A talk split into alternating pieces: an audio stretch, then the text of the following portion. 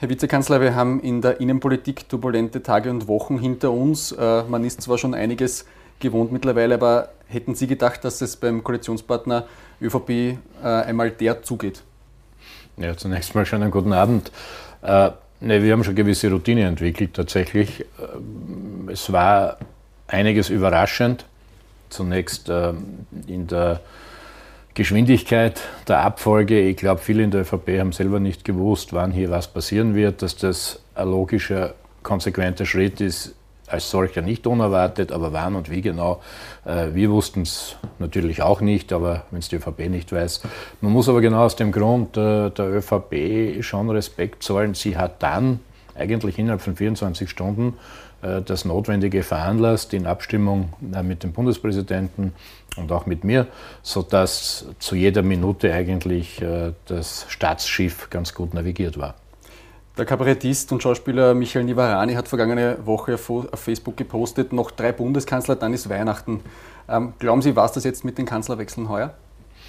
Naja, ich äh, liebe die österreichischen Kabarettisten und deren ähm, äh, Ausdruckskreativität. Äh, ich glaube schon, dass, äh, dass jetzt ähm, die Phase der Stabilität eintritt und äh, das ist auch gut so. Erstens mal aus äh, Verantwortung für Österreich ganz generell, aber jetzt in der speziellen schwierigen Phase mehrerer Krisen und allen voran natürlich eine globale, schwere äh, Gesundheitskrise. Und deshalb ist das gut und das ist auch meine Prognose, dass das jetzt eine Zeit lang hält. Äh, wie erklären Sie den Menschen, dass Österreich innerhalb weniger Wochen äh, zwei neue Kanzler bekommen hat und die Regierungs äh, Regierungsbank praktisch wie ein Verschiebebahnhof wirkt ein bisschen? Naja, da möchte ich schon äh, auch wieder meinen Respekt zum Ausdruck bringen vor den neuen Kolleginnen und Kollegen, äh, die sicher äh, hier jetzt einmal das Beste wollen und geben werden in ihre Ämter, in die sie nun mal angelobt wurden. Und das muss man dem Regierungspartner überlassen, wie die Personalentscheidungen fallen. Wir würden uns ja auch nicht reinreden lassen, darf aber dann schon darauf verweisen, dass wir ein starkes, ein, wenn Sie so wollen, ein stabiles äh, eigentlich ein durchaus hervorragendes äh, grünes Regierungsteam haben. Und ja, wenn uns jetzt nachgesagt wird, dass wir eigentlich der stabile Faktor sind in der Republik, äh, dann soll es uns recht sein. Wichtig ist aber, dass es insgesamt funktioniert und möchte schon auch zum Ausdruck bringen, dass ich mit äh, dem neuen Bundeskanzler Michael Nehammer länger schon und jetzt erst recht eine intensive, eine dichte und vor allem eine tragfähige Gesprächsbasis habe. Jetzt hat sich der äh, Bundespräsident nach den äh, turbulenten Wochen entschuldigt äh, für das Bild, das die Politik abgegeben hat. Da ging es damals um die Chats, um die ganze Geschichte. Gibt es etwas, wofür Sie sich auch entschuldigen müssen?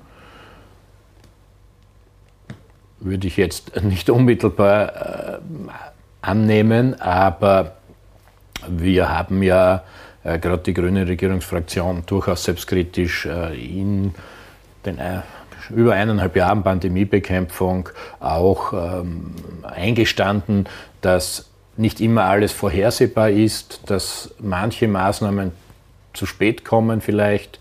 Äh, umgekehrt, es sind ganz, ganz viele Entscheidungen getroffen worden in, in, im Ringen, in Tagen und Nächten. Das äh, hat es immer wieder gegeben und äh, bei ganz, ganz vielen Entscheidungen passieren natürlich auch äh, Fehlentscheidungen. Das äh, möchte ich durchaus da oder dort sogar selbstkritisch anmerken, äh, aber besser, es passieren Entscheidungen und hin und wieder Fehler, als vor lauter Fehlervermeidung schiebt man was auf die lange Bank. Das wäre überhaupt, das wäre überhaupt ähm, der, der größte Fehler. Aber ja, da oder dort hat es Versäumnisse gegeben.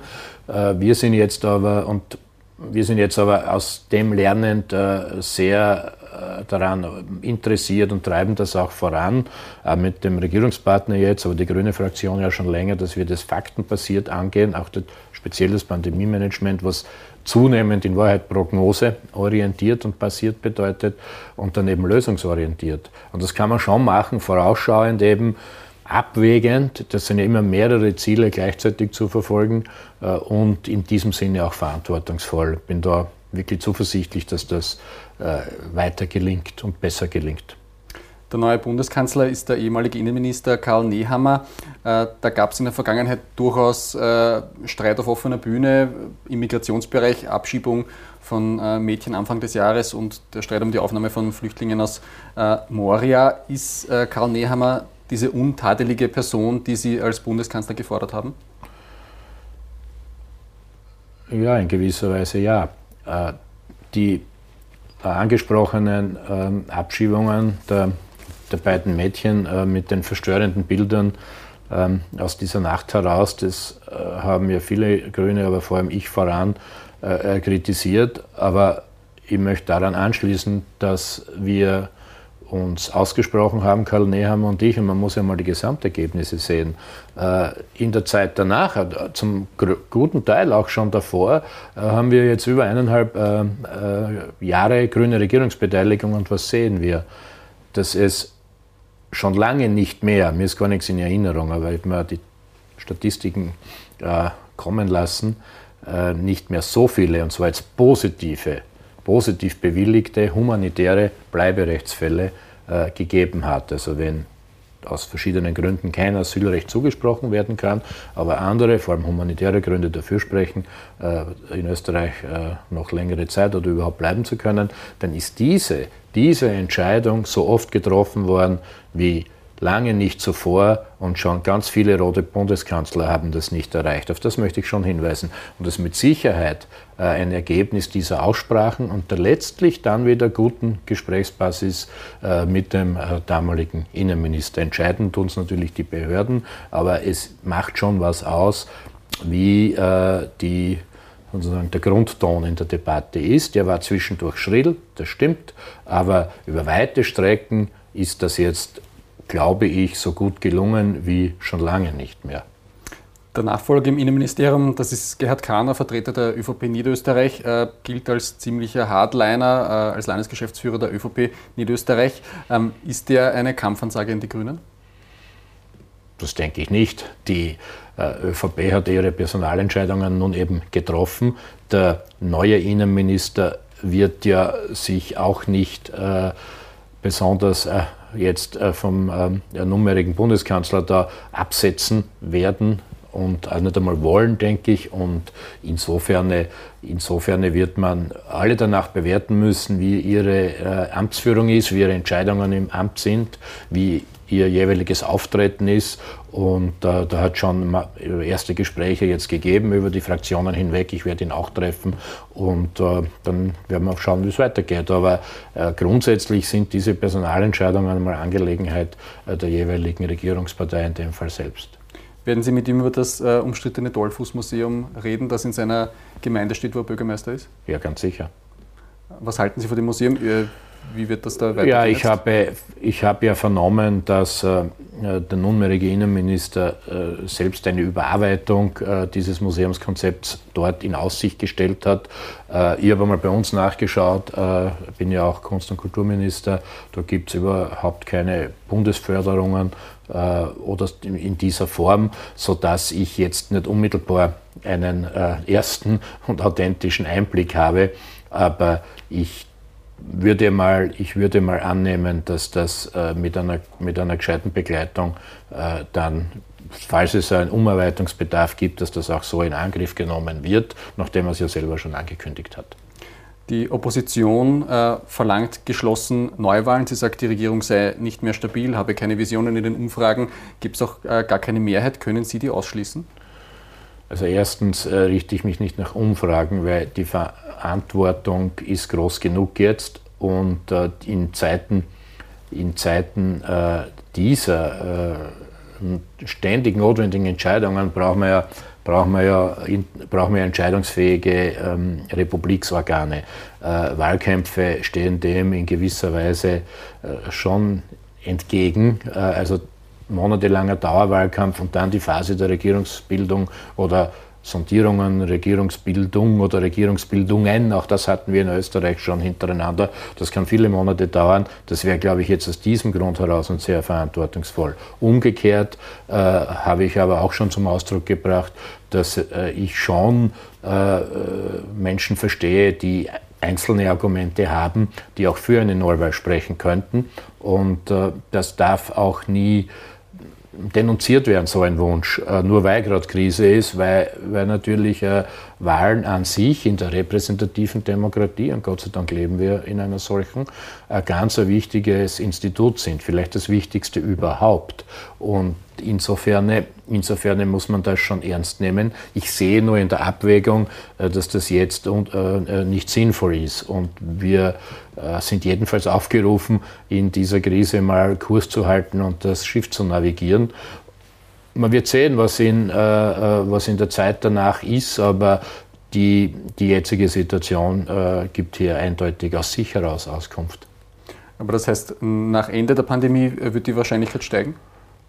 Das kann ich nicht mal sagen. Aber solange wir in derart krisenhaften Situationen uns befinden, ist es äh, verantwortungsvoll, jetzt mal die äh, Aufgaben so wahrzunehmen, wie, wie sie nun verteilt sind. Im Parlament, die verschiedenen äh, Parteien sind ja im Parlament vertreten. Das äh, erfährt ja äh, gerade eben jetzt wieder durchaus auch eine Aufwertung. Das äh, hat ja Karl Nehammer tatsächlich angekündigt. Ich äh, finde ihn da auch glaubwürdig. Äh, wir haben es äh, erst ähm, am Donnerstag erlebt im Nationalrat bei unserer gemeinsamen Regierungserklärung. Also da war ein Austausch intensiv und lange wie selten zuvor, sodass die Arbeit der repräsentativen Demokratie, auch der Kontrolle der Regierung, das ist ja wirklich ganz wichtig, das kann ja, das soll ja und das wird ja auch funktionieren. Umgekehrt äh, sollten, alle, äh, sollten alle verantwortlichen äh, Organe der, der Republik eben jetzt äh, ohne Unterbrechung funktionieren und äh, das äh, Funktionieren des Staatsganzen, des Gemeinsamen im Vordergrund stehen. Dann würde ich zu, äh, zum Thema Lockdown äh, und Corona kommen. Äh, Österreich macht wieder auf, allerdings jedes Bundesland hat da seinen äh, eigenen Weg. Äh, Experten sprechen von einem Fleckerlteppich.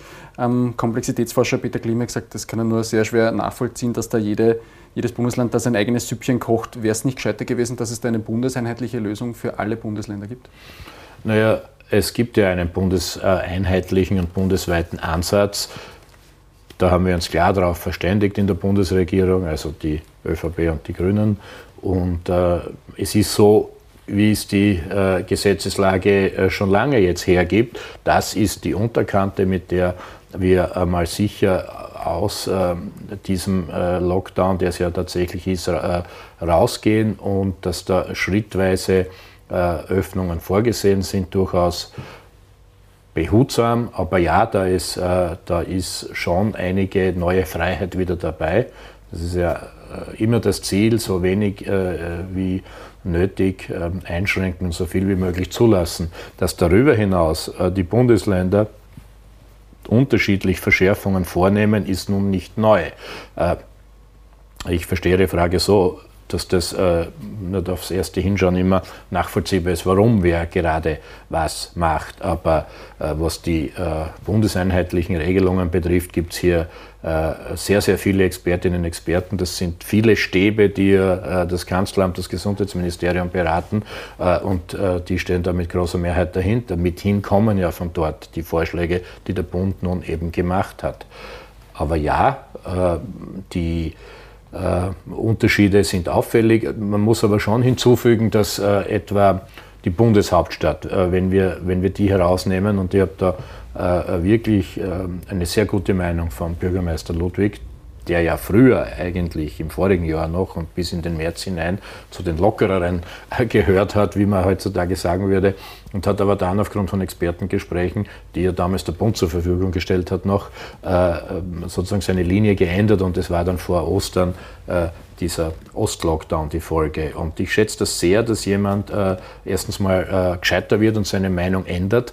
Äh, und da, von dort weg hat er eine vorsichtigere Linie gewählt. Das ist aber deshalb sinnvoll, glaube ich, und so würden Sie auch Expertinnen und Experten beschreiben, wie letzthin äh, Frau Schernhammer, äh, dass man natürlich in einer äh, Millionenmetropole andere äh, Analysen zugrunde legen muss und Voraussetzungen vorfindet. Wenn hier, äh, wenn hier gröber was äh, passiert, dann marschiert das Virus in anderer Art und Weise durch als in den Dörfern des Waldviertels. So gesehen macht das schon einen Sinn, diese Differenzierung. Gleichwohl, weil eben hier dieser Kurs gefahren wird in der Bundeshauptstadt, äh, tatsächlich vom Infektionsgeschehen her und auch, äh, das ist das Wichtigste, ja, für uns von der Belegung der Spitäler und der, David insbesondere der Intensivmedizin äh, Wien sehr, sehr gute Voraussetzungen hat. Besser als andere, aber die werden auf diese Art und Weise verteidigt. Und äh, so gesehen macht das dann schon wieder Sinn. Aber ist es dann ist es wirklich epidemiologisch nachvollziehbar? Vorarlberg hat die schlechtesten Inzidenzen, macht alles äh, sofort auf. Wien hat die besten Inzidenzen und äh, sperrt als letztes auf. Ja, es sind einige Tage Unterschied, das ist zutreffend. Ähm, die Erklärung habe ich, ja, äh, habe ich ja vorher mitgegeben. Der Bürgermeister hat ein weiteres Argument, dass natürlich in so einer Großstadt die Entzerrung äh, der, der Kontakte, der menschlichen Kontakte schon wichtig ist. Äh, und das macht eben da äh, schon einen Unterschied, ob ich äh, an Einkaufstagen vor Weihnachten die Gastronomie und den Handel gleichzeitig öffne, äh, dass äh, das natürlich ein, ein, besonderer Magnet ist, ja, für ganz Ostösterreich dann hierher zu kommen. Und ähm, natürlich ist das, man muss ja die Menschen verstehen, ist das viel lukrativer in Wien, in den Einkaufsstraßen, einen Kaffee zu trinken, dann eben einzukaufen, wieder mal ins Kaffeehaus zu gehen und dann noch vielleicht äh, äh, zum Essen zu gehen ins Restaurant. Alles sehr verständlich. Äh, das hat einen besonderen Magnetismus. Äh, das soll offensichtlich insofern unterbunden werden, als dass man das außer Lande legt. Und der Herr Bürgermeister nennt es Entzerrung. Ich glaube, mit dieser Herangehensweise äh, können wir alle sehr viel anfangen. Hätte da vielleicht der Gesundheitsminister mehr einwirken äh, können, dass das äh, alles ein bisschen mehr im Gleichklang ist, weil äh, ich glaube, sehr viele können nicht wirklich nachvollziehen, warum es da jetzt am 17. in einem Bundesland was öffnet und am 20. am 20. dann erst in Wien. Naja, die äh, Maßnahmen sind ja verantwortungsvoll gewählt, äh, gerade von, äh, vom Bundeskanzler, Amt, Verfassungsdienst, Bundeskanzler und Gesundheitsministerium. Ich darf ja da meistens dabei sein. Also, und da ist ein Maßnahmenkatalog vorgesehen, mit dem wir in die nächste Zeit, zu äh, Beginn des Jahres 2022, gut reinkommen würden. Das haben ja ganz viele Experten, also entweder selbst vorgeschlagen oder so bestätigt. Äh, dass darüber hinaus die Bundesländer noch Möglichkeiten haben, das haben wir jetzt, glaube ich, schon durch. Das ist so, das wollen wir rechtlich ja auch gar nicht abschaffen. Und die Einwirkung auf die Bundesländer, ähm, die hat es äh, insoweit gegeben, als ja die Bundesländer selber äh, angehalten waren, einen Versuch zu. Sie haben ja die Kompetenzen. Also dann muss man mal aufstehen und sagen, man muss sie ihnen wegnehmen. Aber ja, natürlich hat es den Versuch gegeben. Die haben sie untereinander versucht und man muss ja da, man muss ja da nicht mit der Keule herumrennen. Und die Bundesländer haben sich eben so weit verständigt, dass es äh, jetzt nicht neun verschiedene, im Übrigen, das wäre denn doch zu polemisch, äh, äh Wege gibt, aber im Wesentlichen, im Wesentlichen vier verschiedene. Ja, wir werden nächstes Jahr sehen, wie weit das dann bei den nächsten Maßnahmen näher aneinander ist. Aber wichtig ist, dass ja einmal definiert ist, was sind überall die gesundheitspolitisch vertretbaren Mindeststandards. Und da äh, hat die Bundesregierung als Ganzes sich äh, gut abgesichert und Rat geholt. Äh, und das war ja nicht immer so, dass äh, derart intensiv Expertinnen und Experten herangezogen wurden und auch auf sie gehört wurde. Das muss man schon sehen. Das ist alles, das ist alles akkordiert. Äh, wie zufrieden sind Sie denn mit der Performance von Gesundheitsminister Mückstein? Es gab äh, zum Beispiel äh, zu Beginn dieser Woche ein bisschen unglückliches Interview in der ZIP 2. Da gab es immer dieselbe Antwort, aber die Fragen waren immer andere. Ich bin sehr zufrieden mit Wolfgang Mückstein. Man muss hier wohl anfügen, dass er hier gerade zum, zum Thema der bevorstehenden Einführung der Impfpflicht Rücksicht genommen hat auf die Parlamentsparteien, die hier alle mitverhandeln, die haben sich ausbedungen oder hätten das nicht sehr gern gesehen, wenn da vorab schon große Ankündigungen gemacht werden. Daran hat es sich gehalten. Das sollte man eigentlich umgekehrt würdigen, äh, auch wenn das äh, beim äh, Zuschauen oder Zuhören dann vielleicht nicht immer nachvollziehbar war. Ich weiß aber genau, dass das das Motiv war. Das ist ein hehres Motiv, weil er nämlich genau daran interessiert ist und so läuft es jetzt auch in dieser Woche. Wurde dann in der Folge ja ein gemeinsamer Vorschlag von vier Parteien, das hat es jetzt auch schon länger nicht mehr gegeben, äh, in den Nationalrat eingebracht, wo es eben um die Vorbereitung äh, und um die Umsetzung dieser Impfpflicht geht, auch unter Einbindung ganz, ganz vieler Gruppen und das ist, glaube ich, der Grund gewesen, warum das äh, so zurückhaltend beantwortet wurde. Die Fragen, die dort kommen. Man muss ja sehen, wir haben uns hier getroffen oder die Verantwortlichen ähm, vorne ab, auch ähm, äh, die ähm, Verfassungsministerin, die Caro Edstadler, der hier auch Lob gebührt, die hat sich ja, die hat sich ja bis Montag auch an dieses alles gehalten. Und äh, ab Dienstag war dann klar, was vereinbart wird, was man, äh, was man schon kundgeben soll. Äh, das ist halt auch mal wichtig in der Politik. Und wir haben ja gesprochen mit den Verfassungsrechtlern, und Verfa äh, die am, die am äh, folgenden Tag sich nochmal getroffen haben am Dienstag. Ja. Und wir haben mit den Bioethikerinnen gesprochen. Wir haben mit den Sozialpartnern äh, dieses alles besprochen, mit den Religionsgemeinschaften, mit den Jugendorganisationen, mit den Pensionistenverbänden und, und. Das sind lang nicht alle. Und die Ergebnisse haben erst in äh, den Tagen danach Eingang gefunden in den Schlussentwurf und darauf wurde Rücksicht genommen. Dann würde ich noch eine Frage zu stellen, dann noch kurz zur, zur Impfpflicht. Ähm, Ex-Bundeskanzler Sebastian Kurz hat äh, im Sommer noch die Pandemie für beendet erklärt. Wie fatal war denn diese Behauptung im Nachhinein, vor allem mit Blick auf die Omikron-Variante?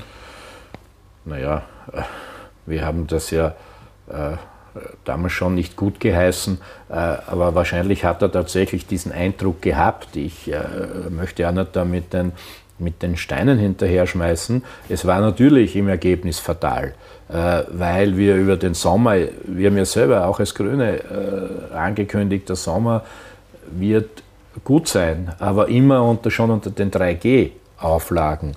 Und das hat ja schon bedeutet, dass die Pandemie nicht vorbei ist. Wir haben aus dem Gesundheitsministerium heraus, aber auch in anderen Gesprächen und Verhandlungen immer darauf gedrängt, dass die FFP2-Maske äh, nicht abwandert, äh, sondern dass die parat gehalten werden muss und dass man hier, äh, ähnlich wie in Wien im Übrigen, um es wieder zu loben, dass man das bald wieder einführen wird müssen. Das ist ja dann auch alles so gekommen. Manches eben verzögert. Ich war da schon selbstkritisch. Ähm, beim Stufenplan hätte man da oder dort vielleicht auch ähm, prognosesicherer vorgehen können.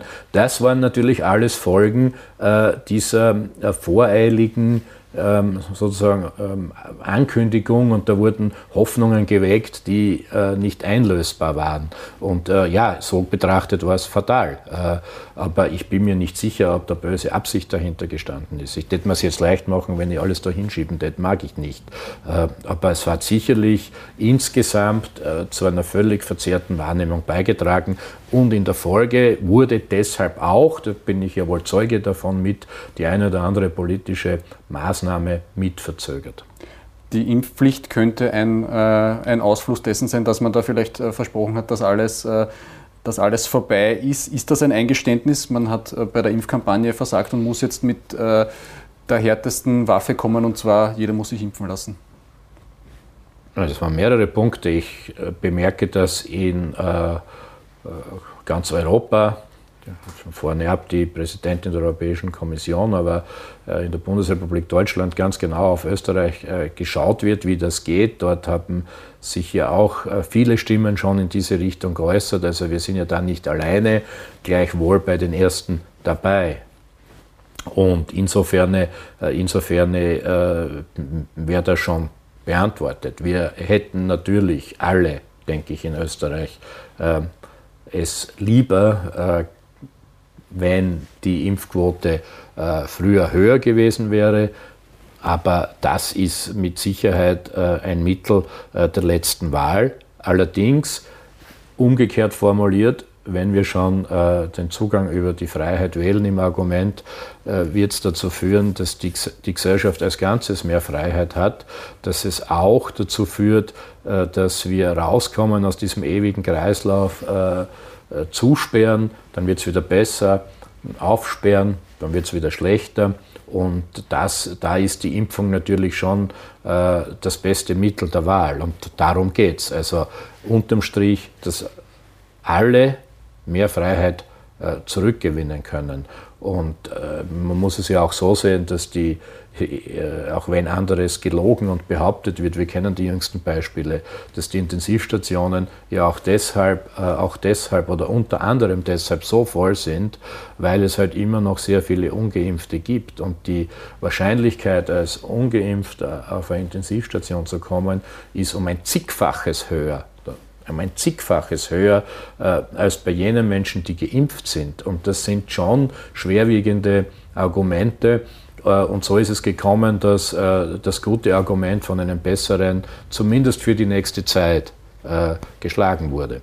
Aber glauben Sie nicht, dass das die Lage weiter eskalieren wird? Man äh, hat jetzt jedes Wochenende Demonstrationen, diese Szene äh, radikalisiert sich. Offenbar gleichzeitig kommt die Impfpflicht. Die Impfpflicht hat ja die Begründung äh, eben aus der, aus der, Wissenschaft heraus und auch äh, aus den ähm, juristischen äh, Möglichkeiten heraus, ja vielleicht sogar die Verpflichtung, die Freiheit ähm, äh, der allermeisten auf diese Art und Weise zu schützen. Äh, dass das natürlich auch kritisiert werden darf, äh, verstehe ich schon, weil das ein, doch auf das einzelne Individuum hin, auf den Menschen ein gravierender Eingriff, das ist richtig. Äh, das darf man kritisieren. Äh, ich weise nur darauf hin, dass wir schon länger diese Demonstrationen hatten, äh, wo auch mal ganz viele Corona-Leugner sich vielleicht auch beteiligen und nicht nur Maßnahmen gegen. Natürlich darf man die Maßnahmen kritisieren. mir ist noch was anderes wichtig auch, dass man schon genau hinschauen muss, aber auch unterscheiden muss, dass da äh, auch Missbrauch betrieben wird, dass bei diesen von Ihnen angesprochenen Demos äh, schon eine gewisse Gefahr der Unterwanderung erkennbar ist und dass da ähm, Demokratiefeinde offen gesprochen und äh, äh, auch ähm, äh, Menschen, die, äh, Menschen, die äh, den Faschismus hochhalten, äh, dass sich die da drunter mischen und das äh, sollte man deshalb nicht ganz unerwähnt lassen, weil die, die Sorgen, die berechtigten Sorgen und Ängste der allermeisten, die dort ihr Demonstrationsrecht in Anspruch nehmen, dass die die auch noch missbrauchen und die sollten zumindest, die sollten zumindest nicht unter jenen, die hier ihre Kritik äußern wollen, äh, sich dann verstecken können. Also da muss man schon genau hinschauen und äh, deshalb glaube ich, äh, dass äh, das Demonstrieren äh, wichtig ist, aber äh, ich glaube, gerade in Österreich sollte man darauf schauen, dass während den Anfängen nicht nur eine Floskel ist, sondern in, in Obacht haben, was dort passiert. Ähm, dann hätte ich äh, noch zur Frage noch eine äh, zur Impfpflicht. Äh, Sie haben die FPÖ sehr stark kritisiert für, für deren Aussagen. Es gibt aber, Sie haben es angesprochen, viele Zweifler, was die Impfung betrifft, äh, Maßnahmenkritiker. Wie wollen Sie die denn jetzt konkret erreichen? Denn die Briefe, die verschickt werden, dass wir impfen gehen sollen, die kommen erst im Dezember, vielleicht erst zu Weihnachten. Die Impfpflicht kommt überhaupt erst im Februar. Ist man da nicht schon wieder viel zu spät dran? Naja, was die Briefzustellung betrifft, kennen wir ähm, viele datenschutzrechtliche Gründe, warum das erst zu spät gehen konnte und gelingen konnte. Der Datenschutz hat in Österreich einen ganz hohen Stellenwert, äh, wir wissen das. Äh, ja, äh, die, äh, die Adressaten werden hoffentlich auch mit den Briefen erreicht. Äh, es hat aber natürlich schon zuvor auch, es hat schon zuvor auch ähm, Impfaufrufe gegeben, ehrliche die darauf hingewiesen haben, dass die Impfung zwar nicht zu 100% schützt, aber noch das Allerbeste ist, äh, was wir haben. Und äh, auch die Kampagne für die Vollimmunisierung, also der dritte Stich, die, der sogenannte Booster, läuft, denke ich, ganz gut. Da sind wir, da sind wir vorne ab dabei. Da erreichen wir pro Tag circa ein, Prozent höhere äh, Impfquote unter jenen, die schon den dritten Stich holen, also ungefähr in dieser Dimension. Das ist schon ganz schön viel und ganz schön schnell und da funktioniert es. Es hat nicht immer gleich gut funktioniert, ich will da gar nicht äh, widersprechen, aber man sieht halt schon, auch an der Stelle wieder, weil Sie die sogenannte Freiheitliche Partei erwähnt haben, dass wir in Ländern, äh, in vergleichbaren Ländern, wo nicht so eine starke Partei drinnen ist, die derart äh, faktenwidrig äh, und mit lebensbedrohlichen Argumenten und Vorschlägen gegen das Impfen zu Felde zieht, äh, mit allen möglichen Desinformationen, äh, dass in solchen Ländern die Impfquote auch höher ist. Und wir sehen es auch in Österreich. Genau dort, wo die FPÖ am meisten reinfuhrwerkt, ähm, bundesländerweise oder auch bezirksweise in Oberösterreich typischerweise, dass genau dort logischerweise nicht nur die Impfquote, das war Ihr Ausgangspunkt, nicht nur die Impfquote am geringsten ist, sondern im Umkehrschluss, und da sieht man ja auch den Zusammenhang, die Infektionszahlen am höchsten sind und auch die Probleme in den Spitälern am höchsten waren. Jetzt gehen wir ja wieder runter, Gott sei Dank, aufgrund dieser Maßnahmen. Aber da sieht man schon den ganzen Zusammenhang. Erstens, das Impfen insgesamt hilft, dass das die Spitäler massiv entlastet und dass umgekehrt dort, äh, wo jene ihr Unwesen treiben, äh, äh, eben die FPÖ in diesem Fall, dass dort dieses sinnvolle Impfen wesentlich geringer stattfindet als woanders. Also das sollte man nicht unerwähnt lassen. Aber das ist natürlich kein Entschuldigungsgrund dafür, dass, die, dass andere Verantwortliche nicht die Impfkampagne vorantreiben sollen. Gut, dann letzte Frage. Diese Woche wurde in Deutschland die Ampelkoalition angelobt. In Österreich würde sich das laut aktuellen Umfragen möglicherweise hauchdünn ausgeben. Hätte da, ausgehen. Hätte das einen Reiz für Sie? ja, es gilt genau das, was ich vorher gesagt habe. Erstens nicht groß auf Umfragen zu schielen, das äh, habe ich tatsächlich noch selten gemacht, aber es ist jetzt die Verantwortung dass Österreich durch diese Krise geführt wird und äh, nicht äh, in Wahlkämpfe zu gehen.